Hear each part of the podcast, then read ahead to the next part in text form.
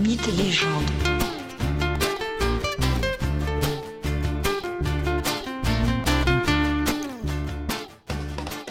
Bonjour à tous et bienvenue dans ce nouvel épisode de Mythes et légendes.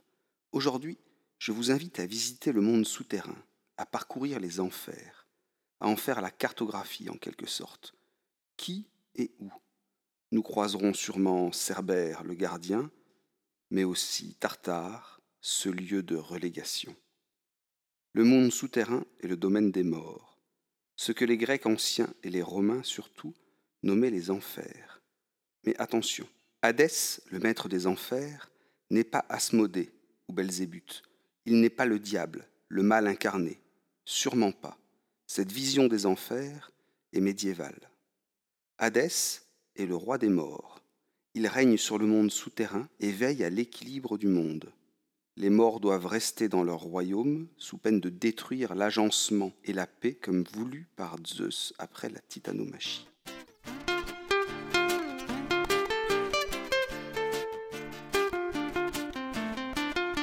Après la mort, l'âme du défunt descend auprès d'Hadès à condition que les rites funéraires aient été respectés.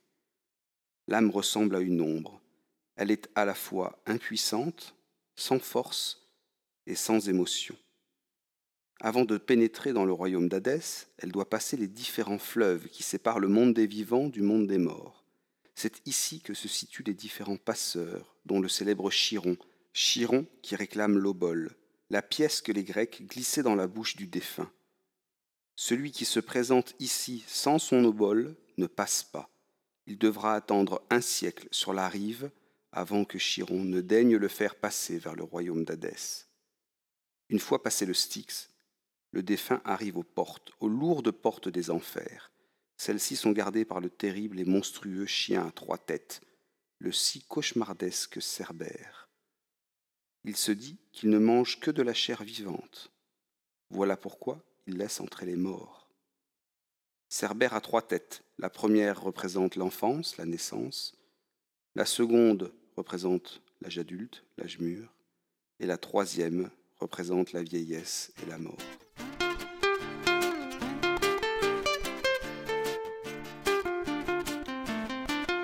Mais qui est donc ce monstre, ce Cerbère?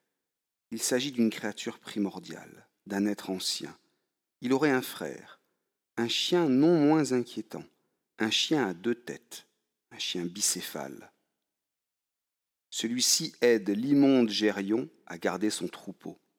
Gérion, un géant à trois corps soudé au niveau du bassin. Gérion et son chien Orthos, le frère de Cerbère, sont tués par Héraclès, car Héraclès doit prendre le troupeau de Gérion. Il s'agit de l'un de ses douze travaux. Orthos et Cerbère sont donc frères. Ces frères difformes ont pour parents deux monstres légendaires, Typhon et Échidna. L'histoire de Typhon est absolument étonnante. Écoutez plutôt. Héra, la jalouse épouse de Zeus, voit son époux concevoir et faire naître seule sa fille Athéna. Ceci la rend folle de colère. Zeus ose engendrer seul un enfant, qui plus est, une déesse aussi parfaite qu'Athéna. Qu'à cela ne tienne, Héra se venge. Et comment se venge-t-elle? En engrangeant seul ce monstre qu'est Typhon, une sorte de titan surpuissant, maître des vents les plus violents et les plus incontrôlables. Voilà Typhon, le père de Cerbère. Et Échidna, sa mère. Sa mère n'est pas moins épouvantable. Échidna serait peut-être la fille de Nyx, la nuit. Son apparence est à la hauteur de celle de ses fils, Cerbère et Orthos. Si le haut de son corps est ravissant, celui d'une femme belle et douce, le bas est celui d'un serpent hideux. Mais Échidna est la mère de bien d'autres monstres, parmi lesquels l'hydre de Lerne, la chimère ou encore le sphinx.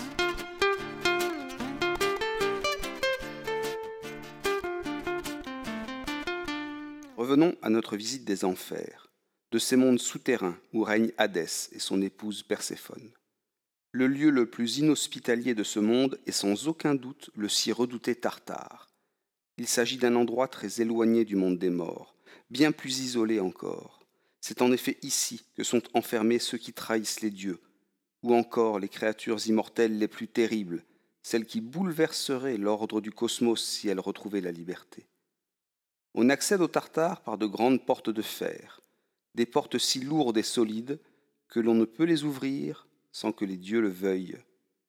Les hécatonchires, les immenses hécatonchires, sont les gardiens de ces lieux, depuis que Zeus les a envoyés ici, après la guerre primordiale, après la titanomachie. Le Tartare se trouve profondément sous terre et en soutient la surface. Il forme comme la base, comme les piliers de ce qui tient la surface terrestre, les mers et les océans. Son apparence est cauchemardesque et terriblement morne. La brume, les brouillards épais et immobiles sont installés ici, partout. Il dissimule mal le désert terne et vide, les étangs d'eau stagnantes et froides, glacés, les marécages lugubres où rien ne se passe, où tout est silence et solitude. Ici, aucune plante, aucune fleur ne vient parfumer l'air. Non, ce sont des odeurs de soufre et de pourriture. Tartare est ce lieu de relégation, de prison pour les titans. Après la titanomachie, c'est ici que Zeus enferme les titans mais aussi leurs ennemis, les géants. Ces créatures sont trop puissantes et violentes pour être dans le monde des vivants. Mais au-delà des créatures primordiales, titans, géants, hécatonchires, on trouve les traîtres, des hommes punis pour leurs crimes odieux ou leurs parjures, leur hybris. C'est ainsi que Sisyphe ou Tantale sont au Tartare, éternellement prisonniers. Rappelez-vous, Sisyphe.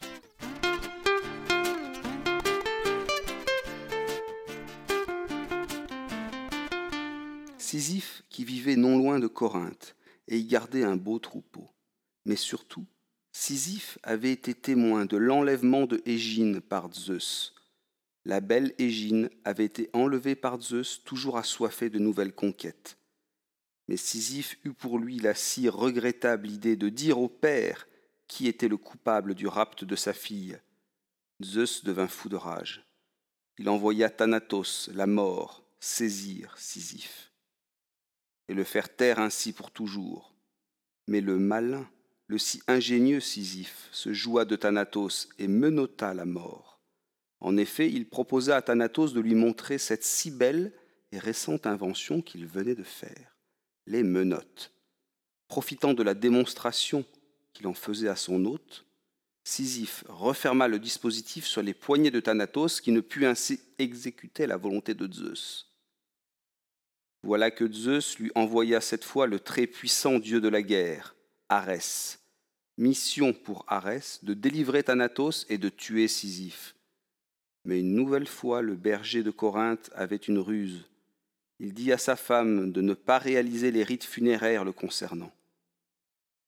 Arès tua Sisyphe, mais une fois aux enfers, Sisyphe expliqua à Hadès que sa femme n'avait pas fait les rites funéraires et lui avait ainsi manqué de respect. Sisyphe lui dit en ces mots Laisse-moi retourner dans le monde des vivants, je punirai ma femme, puis trois jours plus tard je reviendrai à ton royaume. Hadès accepta. La ruse de Sisyphe avait une nouvelle fois fonctionné. En effet, Sisyphe remontait dans le monde des vivants, mais trois jours passés, il refusait de redescendre dans le monde des morts, au royaume d'Hadès. Zeus changea alors de tactique. Sisyphe restera dans le monde des vivants jusqu'à sa mort naturelle. Mais à ce moment, il sera enfermé pour l'éternité au Tartare, et il y roulera un rocher jusqu'au sommet d'une colline. Le rocher roulera au pied de la colline à chaque fois qu'il est arrivé au sommet, obligeant Sisyphe à recommencer éternellement son terrible ouvrage. Cette absurde torture est si semblable à ce que peut être la condition humaine.